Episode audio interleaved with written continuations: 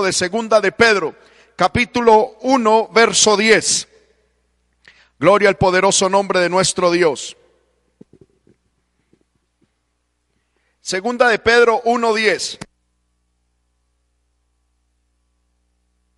Bendita palabra de Dios. Lo hacemos en el nombre del Padre, del Hijo y con la unción del Espíritu Santo. Por lo cual, hermanos, tanto más procurad hacer firme vuestra vocación y elección, porque haciendo estas cosas no caeréis jamás. Amén porque haciendo estas cosas no caeréis jamás. Oremos. Bendito Dios y Padre que estás en gloria, en el nombre poderoso de Jesucristo, te alabamos Señor y te glorificamos. Te damos toda la exaltación, la adoración Señor que solo tú eres digno de recibir. Ya te hemos cantado, te hemos adorado, te hemos bendecido. En estos momentos nos disponemos, Señor amado, a estudiar tu palabra. Yo pido que a través de la misma tú seas hablándonos, enseñándonos, corrigiéndonos, exhortándonos, animándonos, guiándonos, Señor amado. Que tu palabra corra y sea glorificada. Pido, Señor, que la unción y la frescura de tu Espíritu Santo sean sobrevividas para traer bendición a todos los oyentes. Toma, Señor amado, tanto mi vida como, Señor, los medios de comunicación. Padre, y que todos seamos bendecidos. En el nombre de Jesús. Amén y amén. Gloria al Señor. Aleluya. Yo le invito, hermano, que usted se acomode allá en su casa. Amén. Y que nos dispongamos. Amén. Para escuchar la bendita palabra del Señor. Eh, elimine todo posible eh, distractor, todo, toda cuestión distractora.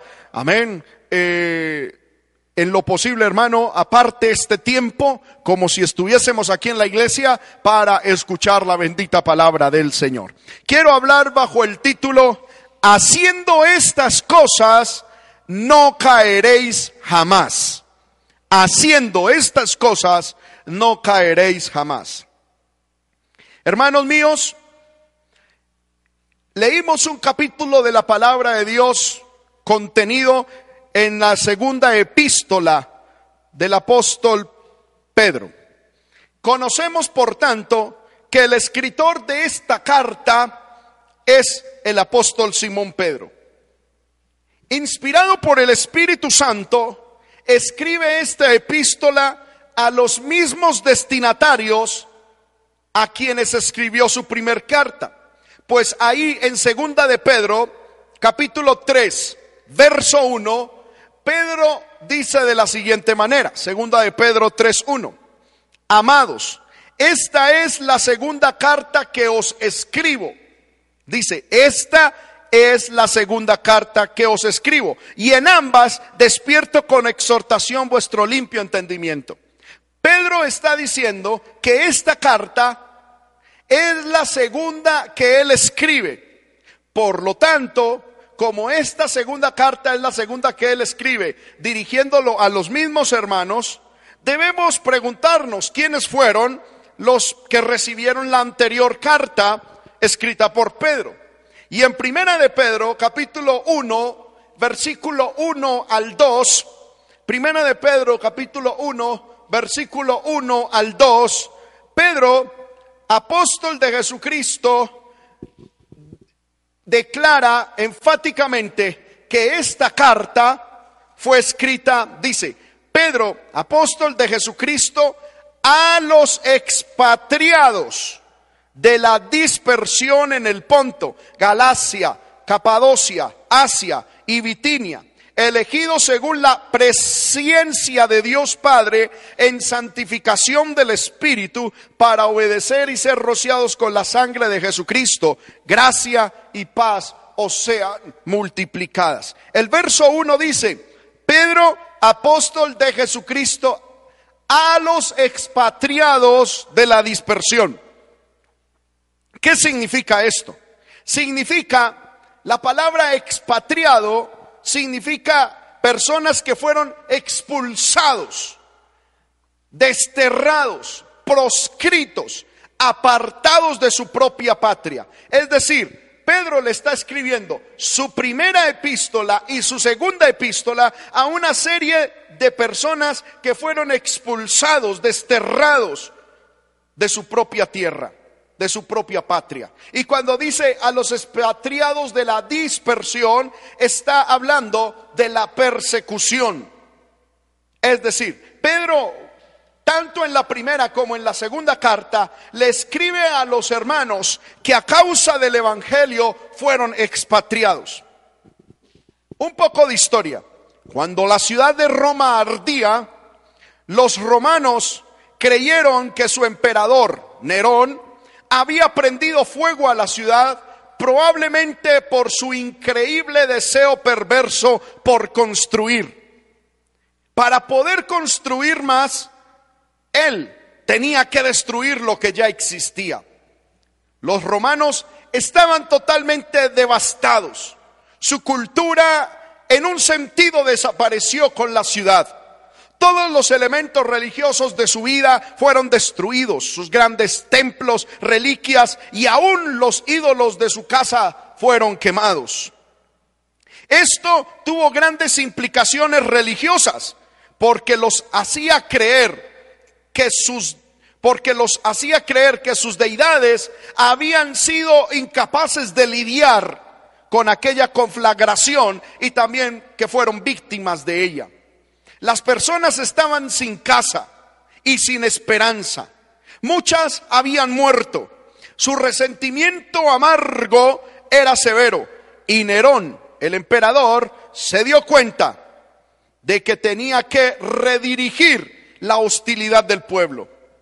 El chivo expiatorio del emperador fueron los cristianos, quienes ya eran odiados porque estaban asociados con los judíos y porque eran vistos como personas que eran hostiles a la cultura romana.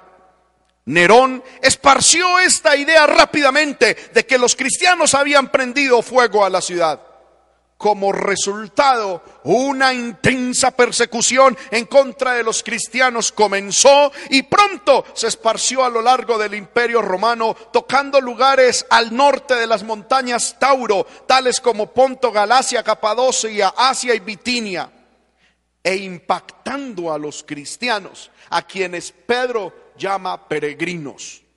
Estos peregrinos posiblemente eran gentiles en su gran mayoría, llevados a Cristo por Pablo y por los apóstoles y establecidos en las enseñanzas de Pablo y necesitaban fortaleza espiritual en medio de sus sufrimientos. De esta manera, el apóstol Pablo, inspirado por el Espíritu Santo, escribió la primera carta que conocemos hoy como primera de Pedro a esos hermanos que a causa de la persecución en Roma fueron expatriados, fueron dispersados. Les tocó salir huyendo para cuidar y resguardar sus vidas. Bendito sea el nombre del Señor. Y Pedro, inspirado por el Espíritu Santo, hermano, escribió esta carta para fortalecerlos, para animarlos. Por lo tanto, podemos decir entonces que su el destinatario de las epístolas del apóstol era en el pasado y son en el presente todos aquellos hermanos y hermanas que sufren, que aguantan, que resisten, que sobrellevan, padecen y experimentan situaciones difíciles a causa del Evangelio o por el Evangelio.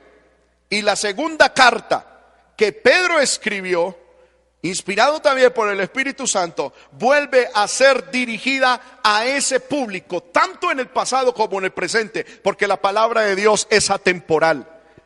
A los, a los que Pedro les escribió, a ese mismo, a esa misma, eh, a ese mismo tipo de personas que tienen las mismas cualidades y que pasan por las mismas situaciones, a ese mismo tipo de personas es que Pedro le escribe y Dios nos habla en el presente. Ahora, la primer carta que Pedro escribió iba con un tremendo eh, espíritu de fortaleza, de ánimo. Pero me llama la atención que en la segunda epístola que Pedro escribió a los mismos hermanos, ya no va con ese mismo espíritu, ya no va con esa misma gloria al nombre del Señor, con esa misma eh, tónica. Ya la cuestión cambia, ya las circunstancias son diferentes. Amén. En la primera, Pedro llega y le dice a los hermanos, ánimo, fortaleza, confianza. Dios está con nosotros. Pero en la segunda, ya Pedro no le dice lo mismo a la iglesia. Me llama la atención eso. A los hermanos no les dice lo mismo. Ya no les llega la porque la segunda epístola de Pedro ya no es una epístola de fortaleza, ya no es una epístola de gozo, ya no es una epístola de ánimo, es más bien una epístola de exhortación. Mira lo que dice segunda de Pedro. Vamos a mirar esto, hermano, que es algo muy importante.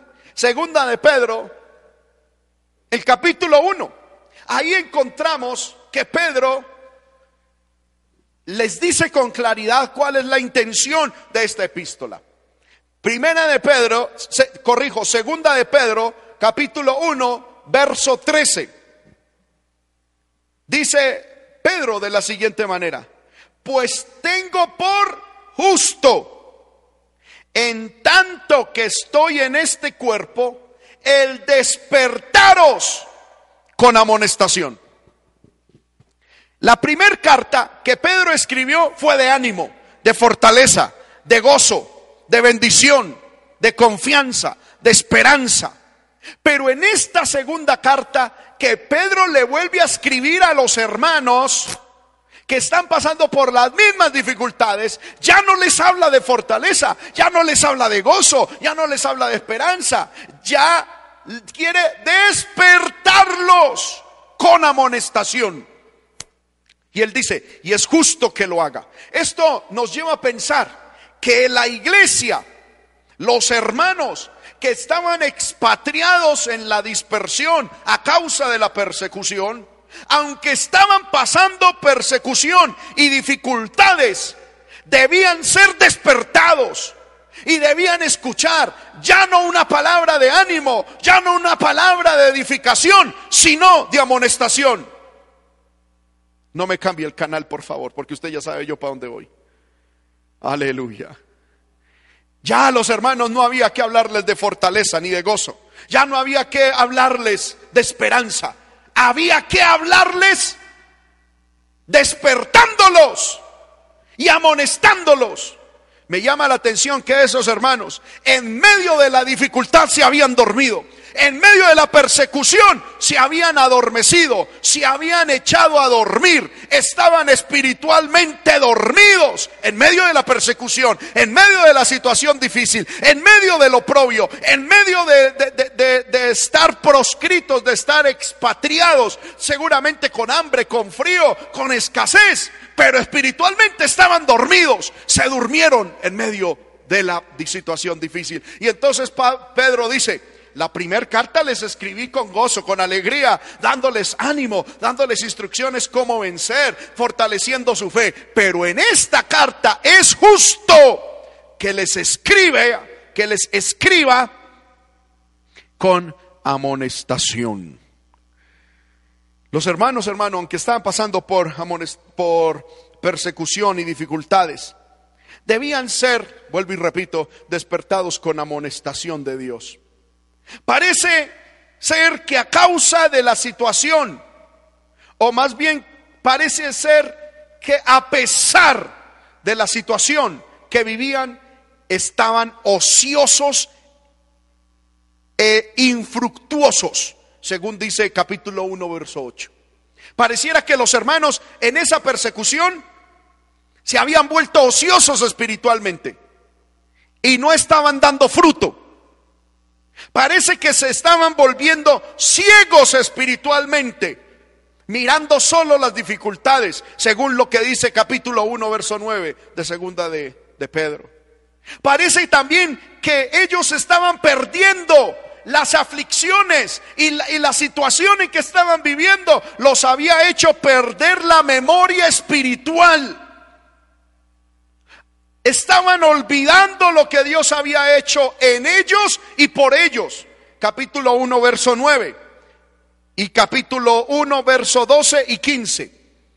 Ahí encontramos que Pedro, hermano, utiliza palabras como no olviden, recuerden, les voy a recordar. Traigan a la memoria. Pareciera que los, los hermanos en medio de la aflicción estaban, vuelvo y repito, primero, ociosos y no estaban dando fruto. Segundo, estaban volviéndose ciegos espiritualmente. Tercero, estaban perdiendo la memoria espiritual.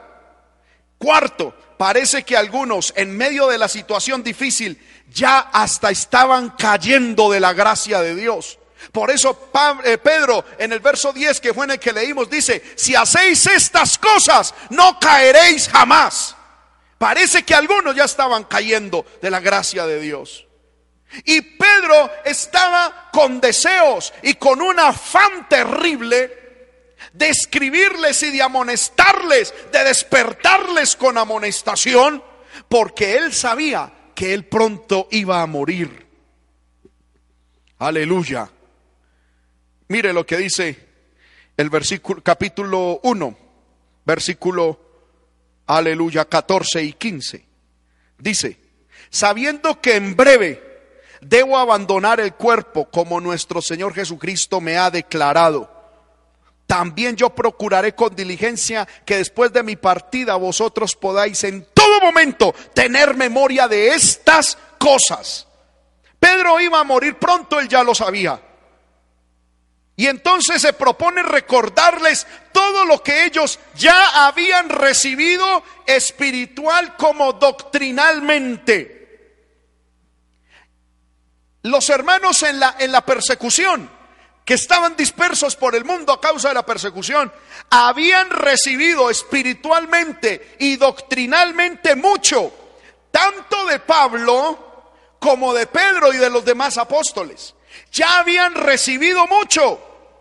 Y Pedro dice, estos hermanos en, la aflicción, se, les está olvidando, se están quedando ociosos, infructuosos, ciegos espiritualmente, están perdiendo la memoria. Aleluya. Están hasta cayendo de la gracia de Dios en pecado. Y yo voy a morir. Y Pedro tenía esa angustia, ¿qué voy a hacer? Y entonces el Espíritu Santo lo inspira a que les recuerde. En, segunda de Pedro no lo vamos a leer ni a mostrar en la pantalla, pero primera de Pedro, capítulo 1 del versículo 13 al 21, Pedro les dice y les recuerda que las sagradas escrituras son inspiradas por Dios y que debemos ir diariamente a las escrituras. También les recuerda en el capítulo 2 que ellos no podían quedarse en la situación en la que están dormidos espiritualmente. ¿Por qué? Porque ellos iban a enfrentarse pronto a falsos profetas y maestros. En el capítulo 3, del verso 1 al 14, Pedro les recuerda a los hermanos y les dice, despierten, porque los juicios de Dios vendrán, vendrán al mundo. También en, primer, en segunda de Pedro capítulo 3 versículos 15 y 16, Pedro les recuerda lo que Pablo les había enseñado y les dice, recuerden lo que Pablo les enseñó, que también son, es palabra inspirada por Dios. Y, y Pedro termina su epístola, y este sí lo vamos a leer en segunda de Pedro capítulo 3, versículo 17 al 18. Segunda de Pedro capítulo 3 versículo 17 y 18. Dice, así que vosotros, oh amados, sabiéndolo de antemano, porque ya sabían todo esto, guardaos, no sea que, que, que arrastrados por el error de los inicuos, caigáis de vuestra firmeza. Antes bien, creced en la gracia y el conocimiento de nuestro Señor y Salvador Jesucristo. A Él sea la gloria ahora y hasta el día de la eternidad. Amén. Pedro inicia su carta su corta carta, su segunda carta, diciéndole a los hermanos, hagan estas cosas para que no caigáis. Y concluye su carta diciendo, guardaos para que no caigáis de vuestra firmeza. Qué terrible esto. Pedro entonces, hermanos míos, exhorta y amonesta a los hermanos a que a pesar de las circunstancias que están viviendo, sean,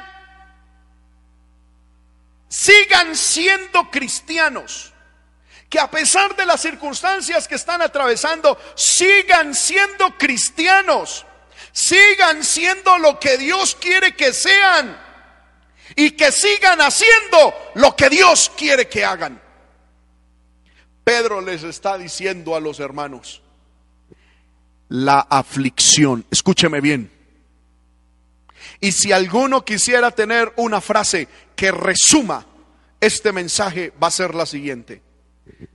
Hermanos, la aflicción, la persecución, los momentos difíciles, no son excusa no son justificación para dejar de ser lo que somos, para dejar de hacer lo que se supone debemos hacer para la gloria de Dios. Poder en el Señor. La persecución, los momentos difíciles, los momentos diferentes, las luchas y las pruebas no son justificación, no dan razón, no son razón alguna para que dejemos de ser lo que somos o lo que se supone somos y que dejemos de hacer lo que debemos hacer como cristianos. Poder en el Señor. Hermanos míos, yo llevo con esta palabra mucho tiempo en mi corazón dándole vueltas y vueltas y vueltas. Hasta que me decidí darla. El Señor movió mi corazón a que la diera y me decidí. Al inicio de esta pandemia había una reacción frente a esta situación. Y el pueblo de Dios decíamos, ay, ¿qué pasó? nos quitaron el culto, se, se fue del templo el holocausto. ¡Ay! ¡Cuánto extraño la iglesia! Y esto para nosotros fue un escándalo. Y de la euforia y de la reacción eufórica inicial, pasamos a una segunda etapa de resignación espiritual. Y decir, bueno, nos tocó así, listo, vamos para adelante. Pero de la resignación, el pueblo de Dios hoy en día ha caído en la, aleluya, en acostumbrarse a estar en esta situación espiritual.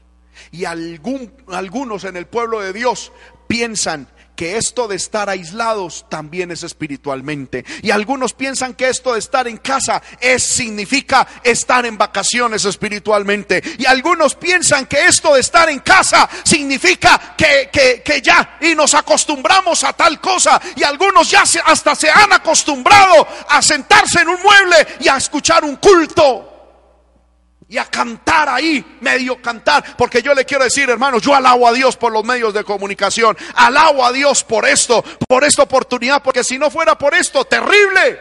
Pero hermano, no nos podemos acostumbrar. Nos debe doler en el corazón que no podamos estar en la casa de Dios. Que no podamos estar con libertad para alabar a Dios. Esto nos debe doler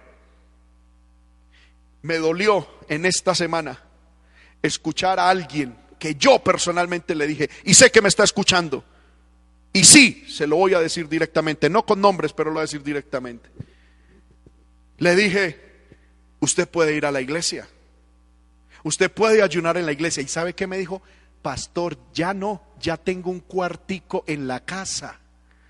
Yo me quedo ahí en la casa, yo sé que esa persona me está viendo y me dolió en el corazón. Yo dije, terrible, y así está el pueblo de Dios. Así está el pueblo de Dios. ¿Ya? Algunos dicen, ay, qué bendición. Estamos viendo el culto y adoramos a Dios en el, eh, el, culto y el culto nos llega, gloria al nombre del Señor, a nuestra casa y estamos contentos en la casa. Esas sillas en el templo eran muy incómodas, gloria a Dios estoy viéndolo aquí desde la comodidad de mi lecho, desde la comodidad de mi cama, desde la comodidad de mi sofá. Mire, en chanclas, en pantaloneta, aquí chévere. Y cuando la predicación está muy dura, busco otra predicación que sea más suavecita. Y gloria a Dios, no tenemos que dar ofrenda ni diezmo. Y el pueblo de Dios está siendo anestesiado por el diablo en esta circunstancia. El pueblo de Dios está, aleluya, totalmente cauterizado y ya se están acomodando y algunos hasta dormidos están. Yo sé que esta predicación la está escuchando muchas personas y no me importa. Justamente, hermano, hoy pasó algo. Le dije a alguien que nos colaborara con algo en el culto aquí. ¿Y sabe qué dijo? No. A eso me dio tristeza, por las razones que sean por las razones que sean, hermano, como yo, después de casi dos meses, de un mes y medio o de un mes de estar fuera de la casa de Dios, me voy a negar a venir a la casa de Dios. Bendigo y alabo a Dios por esos hermanos que de vez en cuando, hermanos, se vienen a ayunar al templo y me han dicho, hermano, yo quiero estar por lo menos dos, tres horitas en el templo y se vienen a este lugar a orar. Eso significa de que sus afectos todavía están en la casa de Dios. Eso significa de que añoran los atrios de Jehová. Pero es triste, hermano, mirar gente que yo ya le he dicho a varios, hermano, para que hagamos esto. No, hermano, no, hermano. Y no es por miedo al virus, porque uno los ve caminando por, para arriba y para abajo. Es que se durmieron es que ya están adormecidos. Ya el diablo los está acomodando como como Dalila Sansón entre sus piernas y ahí poco a poco los está mimando, poco a poco los está ahí, hermano, ¿cómo se diría? Aleluya, sobando la cabeza para que se duerman. Y después viene el, el, aleluya, el golpe, viene la caída. Y nos despertamos para muerte, como en el caso de Sansón. Poder de Dios. No me cambie el canal y si quiere, pues hágale. Gloria al nombre del Señor poder en Cristo. Pero hoy estoy entregando la palabra que Dios me está dando. Poder en el Señor. Los hermanos, Pedro primero les escribió y les dijo, hermanos, fortaleza, ánimo, gozo.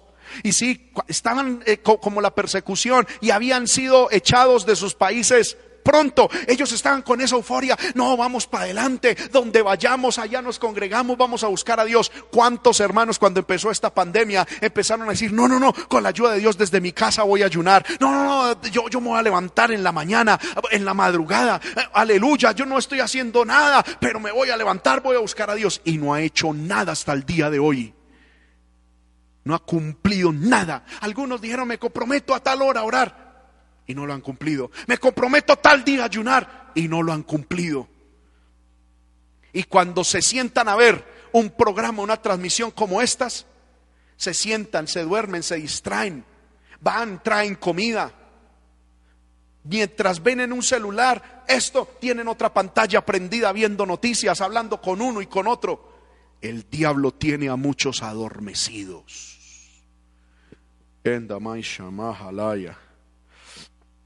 Pero hoy la palabra de Dios nos despierta con amonestación. Nos despierta con amonestación. Porque parece que muchos en medio de esta situación difícil se volvieron ociosos. Yo encuentro mucho pueblo de Dios hoy en día ocioso. Y en estos días, hermano, pensando en esto, yo decía, este es el momento más glorioso para aquellos que no hacen, que no hicieron nunca nada en la iglesia. Ahora tienen toda la excusa para no hacer nada. Este es el momento más espectacular para aquellos que faltaban por cualquier cosa a la iglesia. Yo creo que ellos están en avivamiento. Y mucho pueblo de Dios está volviendo ocioso y no está dando fruto. Ya no hay fruto para Dios. De eso voy a hablar en estos días. La necesidad de siempre llevar fruto. Porque no es la circunstancia lo que nos debe llevar fruto, es la calidad de lo que somos. Usted siembre una buena semilla, hermano, y si esa buena semilla cae en un buen lugar, da fruto. Pero si cae en otro terreno, también da fruto. Yo he visto, hermano, florecer aún en medio del desierto. En estos días leía el pueblo de Israel, el pueblo judío, están sembrando en el desierto. Y lo primero que ellos dicen, la clave es empezar a escoger la mejor de la mejor semilla. Es que no depende de donde uno lo siembren, no depende de las circunstancias, depende de lo que es uno. Si uno es buena semilla, si en uno se plantó buena semilla, uno da fruto, uno florece así sea en el desierto, uno florece en el valle, uno florece para bien o para mal, florece. Pero hay mucho pueblo de Dios que no está dando fruto. Se volvieron ociosos, mucho pueblo de Dios ocioso. Alabe a Dios, hermano. Hay otro pueblo de Dios, hermano, que debido, que hoy en día, como en el tiempo de Pedro, debido a estar mirando solo las dificultades, están más pegados de las noticias que de la Biblia, que de las cosas de Dios. Ya perdieron la noción espiritual de las cosas, se volvieron ciegos espirituales, se volvieron miopes espirituales, no ven más allá de la nariz hablando espiritualmente y lo único que ven son las cosas materiales. Y ay, por Dios, ¿y ahora qué va a suceder? Pero no están mirando lo espiritual, lo que Dios quiere hacer, lo que Dios está haciendo. Hay mucho cristiano que en medio de esta aflicción, como en el tiempo de Pedro, los cristianos están dormidos y se están volviendo ciegos espiritualmente y se les está perdiendo la memoria. Qué triste, hermano. Yo he escuchado gente que ya hasta los coros están olvidando, hasta los textos bíblicos están olvidando, ya hasta se les ha olvidado cómo es la iglesia, cómo es la casa de Dios. Llevamos apenas un poco, eh, un poco menos de dos meses y ya se les olvidó hasta diezmar, ofrendar, se les olvidó olvidó los coros, se les olvidó los cultos, se les olvidó hasta orar porque ni oran. Se les olvidó que hay que vivir en santidad. Se les está olvidando lo que Dios hizo. Amén. Y lo peor aún es que hay mucho pueblo de Dios que en medio de esta crisis, como en el tiempo de Pedro, hay mucho pueblo de Dios que está cayendo, cayendo en tentación, cayendo en pecado, cayendo de la gracia de Dios. Aleluya. Y Pedro le dice a los hermanos, hermanos, ustedes que están en aflicción, nos dice a todos, segunda de Pedro 1.10, por lo cual, hermanos, tanto más procurad hacer firme vuestra vocación. Miren lo que Pedro le dice a los hermanos que están en aflicción, en momentos de adversidad, hermanos, procuren hacer firme vuestra vocación y elección. Eso no es que porque hay citico de mí, pobrecito de mí, estoy en una aflicción y Dios sabe. No, es que ser cristiano así es muy difícil. No, yo no. Es que no importa que como Sadrat, Mesaya, y Abednego estemos frente a la estemos frente a la puerta del horno, ahí se tiene que dar gloria a Dios, ahí se tiene que mostrar, aleluya, firmeza en la vocación y en la elección, en la decisión que nosotros hicimos. Dice la Biblia, por lo cual, estoy en 2 de Pedro 1.10, por lo cual tanto más procurad hacer firme vuestra vocación y elección, porque haciendo estas cosas no caeréis jamás. ¿A qué cosas, hermano? Tengo aquí mucho para, para hablar. ¿A qué cosas está, a qué cosas se está refiriendo Pedro? Pedro utiliza ese término once veces en su corta epístola. No la vamos a leer, segunda de Pedro capítulo 1 versos 3, 8, 9, 10, 12, 15. Segunda de Pedro 2, 12. Segunda de Pedro 3, 4. 11, 14 y 16. 11 veces Pedro habla de estas cosas. Me llama la atención cosas. Y luego, y, el término que pone antes de cosas es haciendo estas cosas. El apóstol le amonesta a la iglesia que en medio de la aflicción es cuando más debemos hacer. La aflicción no es excusa para la inactividad. La aflicción, la persecución, hermano, el desierto no es excusa para estar vagando espiritualmente. Ellos ya eran hijos de Dios. Tenían cosas maravillosas. En Primera de Pedro capítulo 1, versículo 1, versos verso 1 y 2, primera de Pedro, segunda de Pedro, corrijo, segunda de Pedro, capítulo 1, versos 1 y 2. Pedro les dice de antemano cuáles son las cosas que ellos ya eran y tenían. Habla de que ellos ya tenían justicia, una fe preciosa. Versículo 2, gracia, paz y conocimiento. Ellos ya habían adquirido eso cuando vinieron a Cristo. Y ellos ya eran, eran hijos de Dios. Como usted y yo somos, somos hijos de Dios.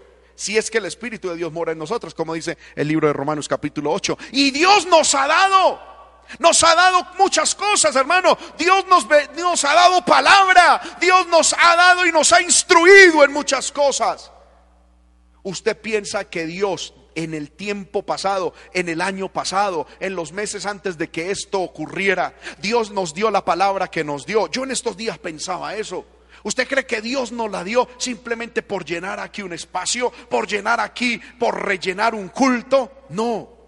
A mí me llama la atención que Dios antes de esta pandemia, justo Hermano, junto, justo antes de esta pandemia, Dios nos permitió escuchar y estudiar la palabra bajo una serie de mensajes titulado Aprendiendo a Vivir. Y si usted se pone a mirar, hermano, era Dios preparando nuestro corazón para esta circunstancia, para este momento. ¿Qué quiere Dios? Que nos sentemos a ser vagos espirituales, a ser ociosos, a no llevar fruto a que nos olvidemos y simplemente nos pongamos a llorar la miseria que nos tocó vivir. No. Es hora de que el pueblo de Dios se levante. Es hora de que el pueblo de Dios nos levantemos a mostrar lo que somos, a mostrar la genética espiritual que debe haber en nosotros, si es que el Espíritu de Dios mora en nosotros, y a hacer, hacer, actuar por eso Pablo, Pedro le dice a los hermanos, en plena aflicción, la primera vez les dijo, ay, si ticos ustedes, hermano, fortaleza en el Señor, crean en el Señor, como también Dios nos habló, hermano, confianza. Pero ya estos mensajes no son de confianza. El Señor está viendo, oye, este pueblo le hablé de confianza y se confiaron. Y pensaron que confianza era echarse a dormir. Y acostumbrarse a estas circunstancias. No, es hora cuando el pueblo de Dios nos levantemos a hacer. Amén. Pedro inicia haciéndoles ver a los hermanos la realidad espiritual que ellos tienen, que ellos tenían, eran y tenían. Y era necesario hacer. Por eso dice, haciendo estas cosas Ustedes deben hacer estas cosas, les decía Pedro a los hermanos. Y es lo que Dios nos dice. ¿Qué cosas? Son, se refiere a las virtudes y cualidades descritas entre el versículo 5 y 7. Vamos a leerlas. Dice, vosotros también, segunda de Pedro 1.5, vosotros también poniendo toda diligencia,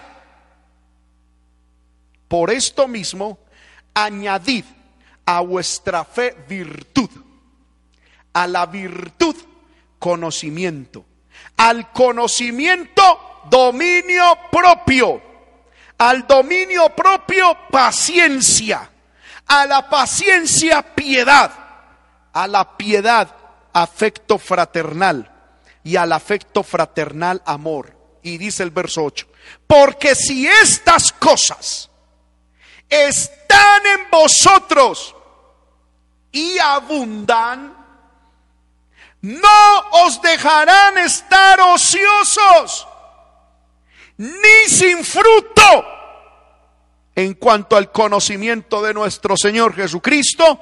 Pero el que no tiene estas cosas, tiene la vista muy corta, es ciego, habiendo olvidado la purificación de sus antiguos pecados.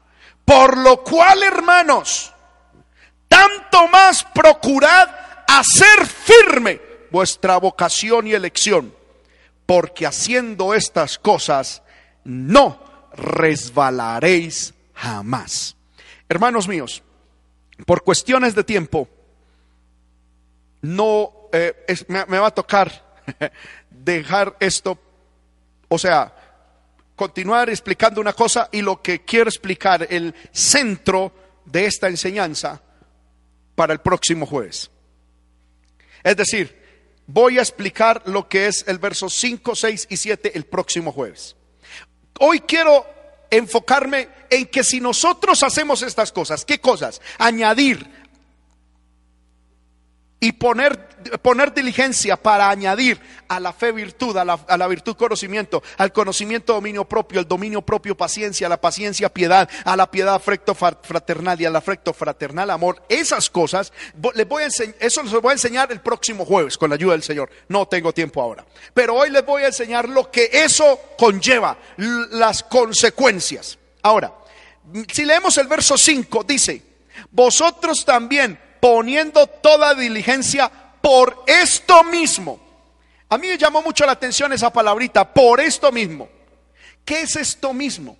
Es decir, Pedro está diciendo, vosotros también pongan, o sea, ustedes también pongan toda diligencia por lo que acabo de decir. ¿Y qué es lo que Pedro acababa de decirle a los hermanos? Vamos al versículo 3 que esto es algo maravilloso.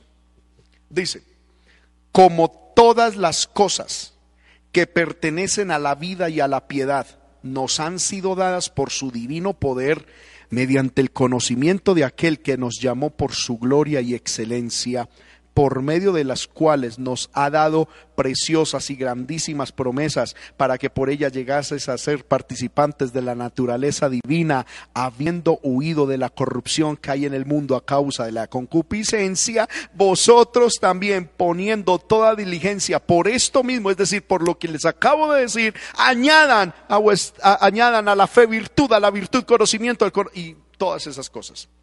La razón primera Pedro presenta varias razones, pero la razón número uno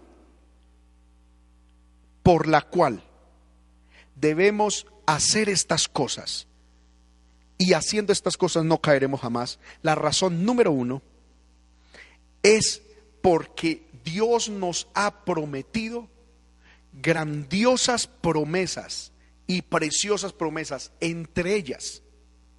Eso lo tenemos que tener claro ser participantes de la naturaleza divina. Amén. Esta expresión, hermanos míos, no difiere de conceptos como nacer de nuevo o nacer de lo alto, estar en Cristo. Amén. O convertirse, aleluya, en la morada de Dios. El resultado de las promesas preciosas de la salvación es que los creyentes se convierten en los hijos de Dios en la era presente. Por lo cual participan de la naturaleza de Dios y toman posesión de la vida eterna. Esto no significa que los cristianos se van a convertir en diosesitos pequeños, sino que son hechos nuevas criaturas y que tienen al Espíritu Santo que mora en ellos. Además, los creyentes participarán de la naturaleza divina en una dimensión mucho mayor al recibir un cuerpo glorificado, tal como lo hizo Jesucristo. A esto es lo que Pablo llama la doctrina de la glorificación. No significa de que Dios nos va a hacer dioses chiquitos, no. Pero vamos a participar de las bendiciones divinas, de la naturaleza divina. Y Pedro dice, todas las cosas que pertenecen a la vida y a la piedad nos pertenecen nos han sido dadas por su divino poder. Es decir, todo lo que usted y yo necesitamos para tener vida y vida en abundancia y para vivir una vida piadosa, sea en la abundancia o en la escasez, sea en la vida o en la muerte, sea como sea, ya nos han sido dadas los recursos, los instrumentos, los medios de gracia, las armas espirituales para ser vencedores, ya las tenemos. Ya están en tu haber como cristiano. Nos han sido dadas por el divino poder de Dios, mediante el conocimiento. Esto es importante, el conocimiento. La palabra y el concepto conocimiento en la epístola de segunda de Pedro se repite, si no me falla la memoria, unas 13, de 13 a 15 veces. Para Pedro es muy importante el conocimiento. No tanto la teología como ciencia, sino el conocimiento de Dios y de su palabra. Y usted y yo, hermano, ya tenemos conocimiento. Y todas las cosas que son necesarias para tener victoria en esta vida y para tener una vida piadosa, ya nos han sido dadas por medio del poder divino y mediante el conocimiento de aquel que nos llamó por su gloria y excelencia. ¿Quién fue el que nos llamó por medio de su gloria y excelencia? Jesucristo. Él nos llamó. Entonces, cuando nosotros conocimos a Cristo, mediante el poder de Dios en nosotros, se nos ha dado todo lo relacionado y todo lo necesario para la vida y para la piedad.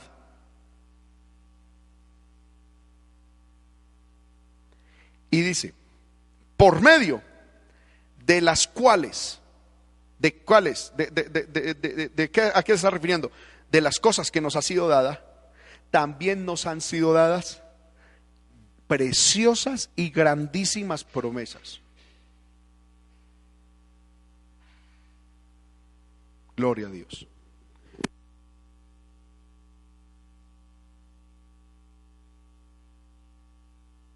Nombre de Cristo. Aleluya.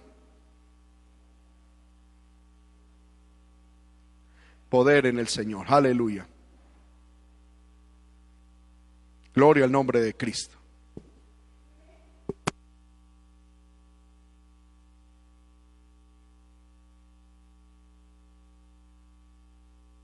Poder en el Señor. Aleluya. Santo es el Señor. Santo es el Señor. Aleluya. Gloria al nombre de Cristo. Bueno, retomemos. Gloria al nombre del Señor. Por medio de las cuales nos ha dado Dios preciosas y grandísimas promesas. Promesas mediante las cuales, hermanos míos, vamos a llegar a ser participantes de la naturaleza divina. Habiendo huido de la corrupción que hay en el mundo a causa de la concupiscencia. Entonces aquí tenemos algo, hermano. Usted y yo tenemos unas promesas que nos van a hacer participantes de la naturaleza divina, es decir, de, de, una glorificación maravillosa. Pero eso se va a cumplir, esa glorificación, esa participación en la naturaleza divina, se va a cumplir cuando hayamos huido de la corrupción que hay en el mundo a causa de la concupiscencia. Por eso Ahí es, hermano, ahí donde radica la guerra satánica. Ahí donde radica, aleluya, la batalla espiritual de Satanás contra nosotros. Porque Satanás, mucho tiempo atrás, participó de esa naturaleza divina cuando estaba en el cielo. Los demonios participaron de esa naturaleza divina cuando estaban allá frente al trono de Dios. Pero debido al pecado ellos fueron expulsados. Ahora, nosotros que ahora estamos en Cristo, hemos sido involucrados por su gloria y excelencia en grandiosas y excelentes promesas que nos van a hacer participantes de la, de la naturaleza divina que Satanás tuvo un tiempo anterior y que ya no tiene. Y que Él está haciendo lo posible e imposible para que a través del pecado no participemos de esas promesas. Porque la condición para participar de esa naturaleza divina que Dios tiene reservada para su iglesia en el cielo es que la iglesia huya de la corrupción que hay en el mundo a causa de la concupiscencia. Si la iglesia, si usted y yo huimos, vamos a ser participantes. Pero si en vez de huir quedamos atrapados en la corrupción que hay en el mundo, es decir, en el pecado, no vamos a ser participantes de la naturaleza divina. Y eso es lo que quiere el diablo. Entonces, Pedro le está diciendo a los hermanos, hermanos, ustedes están en persecución, ustedes han sido expatriados, ustedes están en dificultades. Sí, triste, pues bueno, amén, eso tocó. Pero una cosa es que estemos en persecución y en aflicción y otra cosa que estemos pecando. Recuerden, les dice Pedro a los hermanos, que hemos sido llamados para participar de la naturaleza divina. Y para participar de esas preciosas y grandísimas promesas, debemos huir de la corrupción que hay en el mundo. Independientemente si hay persecución o no hay persecución, independientemente si hay escasez o hay abundancia, independientemente si hay salud o hay enfermedad, independientemente de lo que sea, hay que huir. Tenemos que mantenernos huyendo. Tenemos que mantenernos alejados, separados de la corrupción que hay en el mundo a causa de la concupiscencia. La concupiscencia es el, eh, eh, sentimentalismo, el sensualismo, los deseos de la carne. Porque es que hay gente que dice, hermano, en medio de la persecución, dice hermano, y en medio de esta aflicción dice hermano, pero es que, es que hermano, yo no siento ya orar. ¿Cómo así que no siente? Y no oráis que porque no siente. Eso es concupiscencia. Ese sentir es concupiscencia. Y entonces Pedro le dice a los hermanos, claro, es que cuando está en persecución, la vida es dura, la vida es difícil. El cristianismo se, se vuelve un poquito extremo. Hay que tomar decisión, hay que hacer firme la vocación, las convicciones. En medio de esta situación, pueblo de Dios no puede vivir por sentimientos, sino por principios, por convicciones. Amén. Y entonces parece que el pueblo al que Pedro le escribió, a causa de la persecución, no, hermano, es que no sentimos, hermano, es que yo ya no siento, hermano, es que no, como no es lo mismo, uno, eh, no, uno ya no siente, uno ya, no, eh, como así, Pedro está diciendo, hermano, es que, es que delante de nosotros están preciosas y grandísimas promesas, está la participación en la naturaleza divina. Y tenemos los recursos que pertenecen a la vida y a la piedad. En medio de esta aflicción podemos ser victoriosos. En medio de esta aflicción no solamente podemos, sino que tenemos que ser victoriosos. Y entonces Pedro les dice, les voy a dar una clavecita para que ustedes puedan mantenerse victoriosos y estar huyendo y mantenerse alejados, lo más alejados posible de la corrupción que hay en el mundo a causa de las concupiscencias, entonces les voy a dar una serie de cosas, las cuales haciendo no caeréis jamás. Y son las cosas que están en el versículo 5 al 7. Ahora, versículo 8, eso lo voy a explicar el próximo jueves. Porque si estas cosas, dice el verso 8, están en vosotros. En ustedes que están en aflicción, en persecución y en lo que sea. Si estas cosas están en vosotros y abundan. Primero, estas cosas no os dejarán estar ociosos. ¿Sabe por qué el pueblo de Dios hoy en día está ocioso? Porque estas cosas no las estamos haciendo. No estamos añadiendo a la fe virtud, a la virtud conocimiento, al conocimiento dominio propio, al dominio propio paciencia, a la paciencia piedad, a la piedad afecto fraternal y al afecto fraternal amor. No lo estamos haciendo. Y por eso el pueblo de Dios está ocioso. Y por eso mucho pueblo de Dios, hermano, se levanta y come para volverse a acostar a dormir. Y se levanta al otro día, vuelve y come para acostarse a dormir.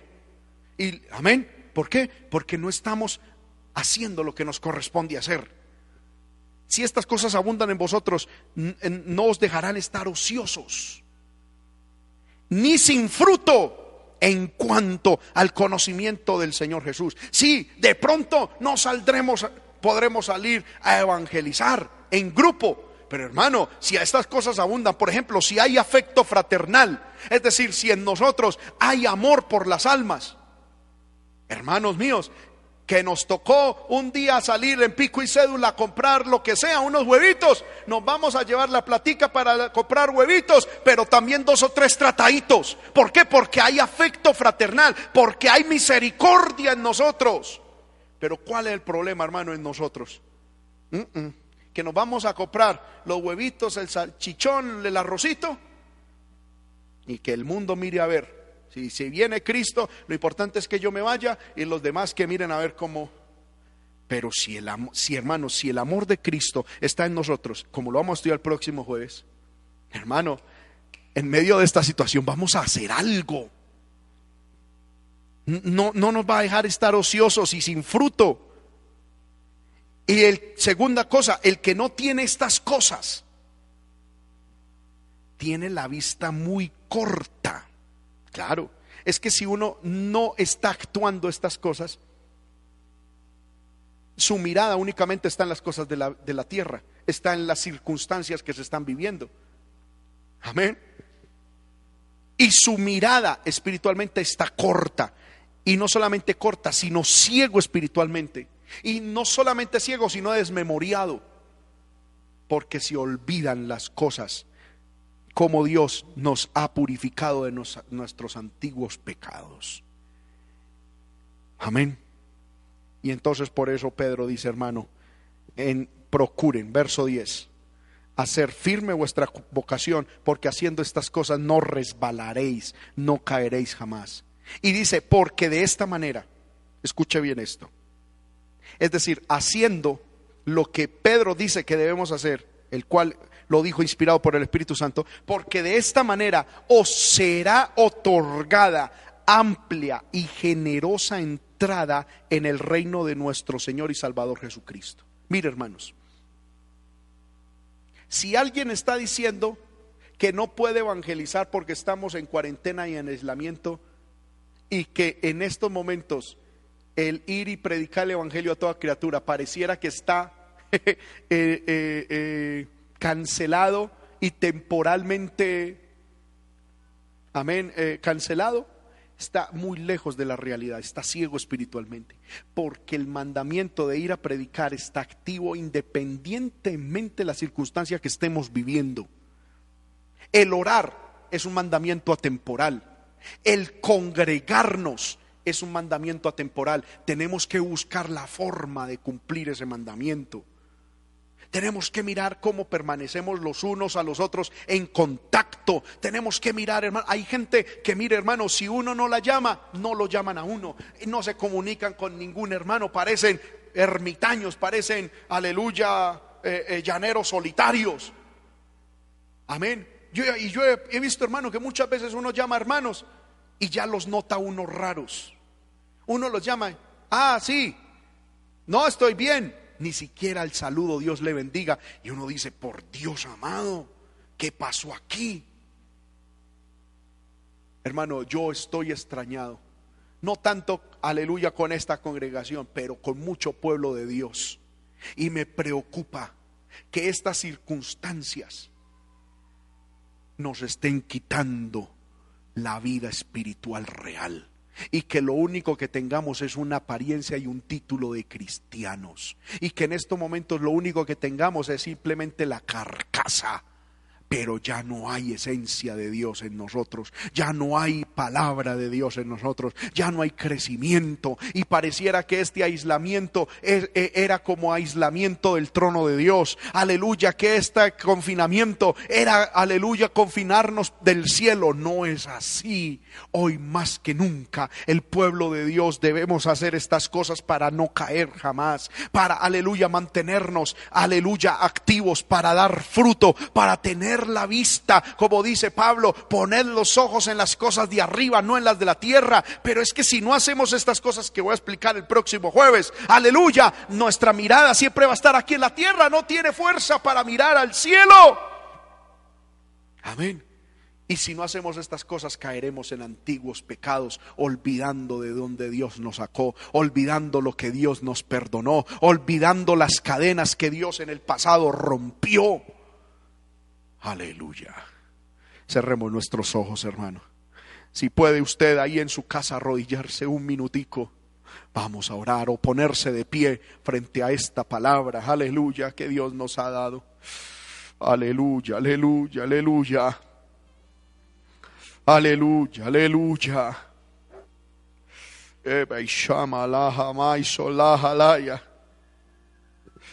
Y reverle bequendo alama y. Señor amado, ayúdanos. Poderoso Dios, ayúdanos. Poderoso Dios, ayúdanos. Ayuda a tu iglesia. Ayuda a tu pueblo, Señor. A que no nos volvamos ociosos.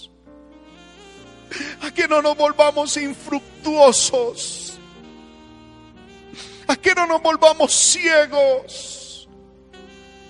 A que no permanezcamos dormidos cambiando, Señor, estas grandiosas y preciosas promesas que tienes para nosotros. Ayúdanos, Señor, ayúdanos. Despierta nuestro espíritu, Señor. Que esta palabra, mi Dios, nos despierte. Que esta palabra nos levante y nos haga reflexionar.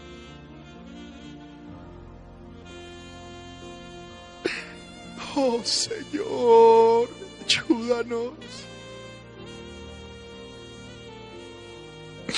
Ayúdanos, Señor, a no ser como Esaú que vendió lo que tú le habías dado simplemente, Señor, por el placer temporal, por la comodidad momentánea. Él en el momento estaba cansado, Señor, y no quería cocinar. Tenía hambre y no quería cocinar. Y en el momento se le ofreció lo que él anhelaba sin mucho esfuerzo y vendió lo que tú le habías dado por las cosas temporales, efímeras e instantáneas. Ayuda a tu pueblo.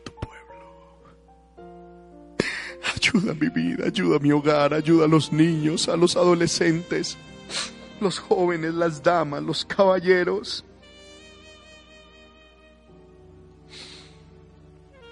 Ayúdanos, mi Dios, ayúdanos. Levante su mano, hermano.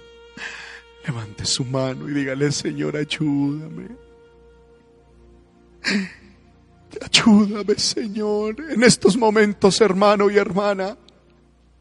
Es cuando se muestran los que son verdaderos hijos de Dios.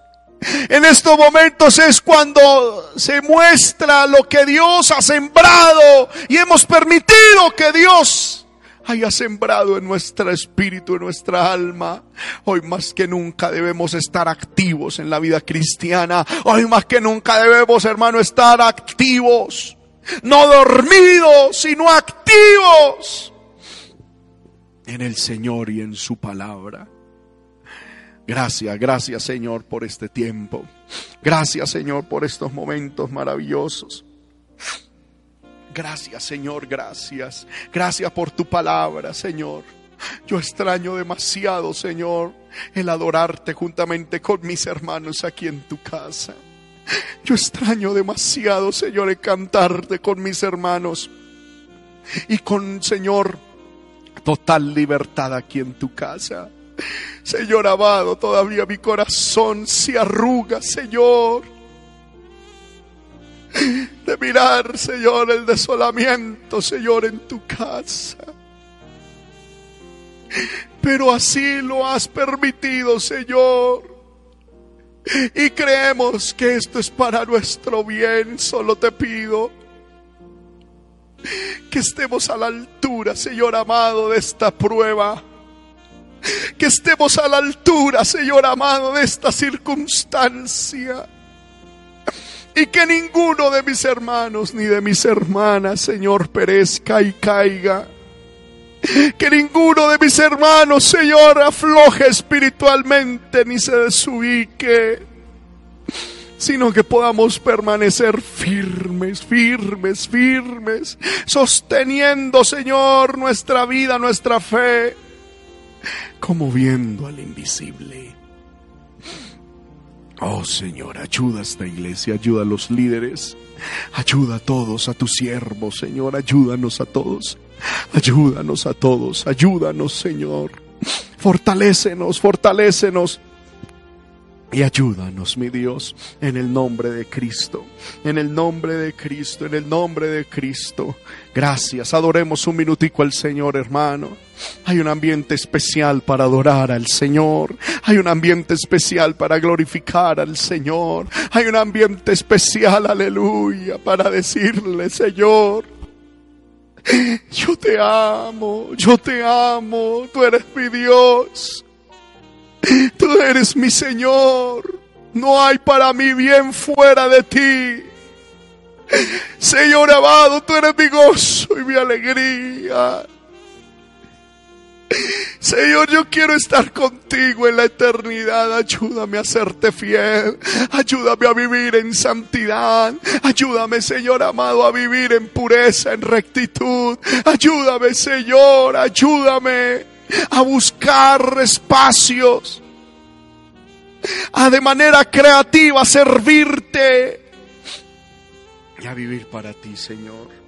En el nombre de Jesús. Gracias por tu palabra. Gracias por tu palabra. Gracias por tu palabra. Levante sus manos y dele gracias. Dele gracias al Señor. Dele gracias al Señor. Dele gracias. Gracias, mi rey. Gracias. Te adoro, Señor. En el nombre de Jesús en el nombre de Jesús. Invito a que le demos un aplauso al Señor, hermano. Allá en su casa, denle un aplauso. Un aplauso al que vive, al que reina. Un aplauso, aleluya, al que nos ha hablado. Un aplauso al que nos ha exhortado y amonestado. Que es el Señor, aleluya. Gloria a su nombre. Damos gloria y alabanza al Señor, hermano, por estos momentos de bendición que el Señor nos ha permitido tener. Aleluya. Vamos a orar para terminar esta transmisión. Aleluya. Hermano, no sin antes recordarles, eh, seguimos todos los días a las siete de la noche transmitiendo desde aquí, desde la iglesia. Gloria al Señor. Oremos los unos por los otros. Mantengámonos firmes. Busquemos al Señor, hermano. Aleluya. Busque una forma cómo servirle al Señor. Cuídese, cuide su familia. Aleluya. Gloria al nombre del Señor. Oremos para que el Señor nos permita de nuevo estar en su casa. Aleluya. Los hermanos líderes, llamémonos los unos a los otros. Hermanos de la iglesia, llamémonos los unos a los otros. Que no perdamos el contacto. Si usted cerca tiene o, usted sabe de alguien que estaba viniendo a la iglesia, hermano, y, y, era nuevo, yo le invito que por favor a mi WhatsApp me envíe el número de esa persona. Queremos estar en contacto con todos los hermanos que habían venido a la iglesia, que estaban viniendo a la iglesia, los hermanos nuevos. Queremos ayudarles, queremos invitarles, queremos orar por ellos. Gloria al nombre del Señor. Hermanos, hermanas, si usted necesita consejería, aquí estamos para servirle. Gloria al nombre del Señor. Si usted tiene alguna necesidad, comente Amén. Estaremos mirando a ver cómo le podemos ayudar, tanto espiritual como humanamente. En todas las áreas podemos, hermano, mirar a ver cómo, cómo le ayudamos. Es decir, no se ahogue en sus problemas, pida ayuda, aleluya, no se distraiga, aleluya, con sus familiares inconversos, no, no, no, manteniendo la mirada en el Señor, aleluya, firme, en nuestra vocación, ¿verdad? Como nos hablaba la palabra. Les invito, hermano, a estar en sintonía de todas las transmisiones que hagamos desde aquí a la iglesia. Hermano, en este, eh, si no hoy, gloria al Señor, mañana estaremos enviando una invitación especial. El domingo, posiblemente, si el Señor lo permite, vamos a tener una transmisión unida de varias iglesias. Es decir, la escuela dominical va a ser unida, si el Señor lo permite. Gloria al Señor, va a ser unida de varias congregaciones de la zona 27 aquí en Boyacá. Entonces, hermano, ayúdeme a orar para que esto sea de bendición. Amén. Y que todos podamos ser bendecidos a través de la palabra y de la bendición que Dios tiene preparada para nosotros. Amén. Gloria nombre de Cristo. Hermanos y hermanas. Eh, vamos a orar para salir de esta transmisión, para terminar esta transmisión, dándole toda la gloria y la honra a nuestro Dios. Padre que estás en el cielo, en el nombre de Jesucristo, te damos infinitas gracias por tu amor, por tu misericordia. Gracias Señor por tu palabra. Gracias Señor por el consejo bíblico. Gracias por la amonestación, la exhortación, la edificación, la guianza, el consuelo también que has traído a nuestra alma. Padre, ahora terminamos esta transmisión también en el nombre de Jesús, dándote gracias Señor porque nos permitiste llegar a través del canal 96 a mucha parte de aquí de Sogamoso. Nos permitiste llegar, Señor, a través de Facebook, de YouTube y a través también, Señor, del audio en MP3, Señor, a muchas personas que en vivo nos vieron y que con tu ayuda, Señor, nos verán en otro momento. Bendíceles a todos de manera especial. Padre, en esta noche que comenzamos, guárdanos, protégenos, cúbrenos con la gloriosa sangre de tu Hijo Jesucristo, Padre, y permítenos, si es tu voluntad mañana, levantarnos con gozo, con alegría, a seguir cumpliendo con lo que tú nos has puesto. En el nombre de Jesús nuestro Señor, te lo pido Dios y te doy gracias. Amén y amén. Hermanos y hermanas, el Señor les bendiga a todos, les amamos en el Señor, una feliz noche, que descansen, Dios les bendiga.